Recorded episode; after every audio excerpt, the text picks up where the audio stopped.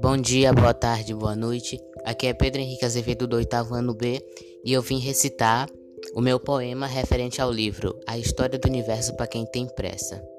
Início e fim.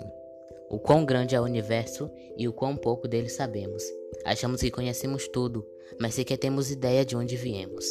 Há apenas uma teoria de que no nada uma explosão ocorreu e que dela surgiram as coisas: Sol, Lua, Terra, você e eu.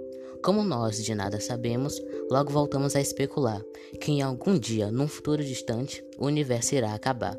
Voltará a ser o que era antes, o tudo é reduzido a nada, e talvez seja um ciclo infinito, onde o que começa sempre acaba.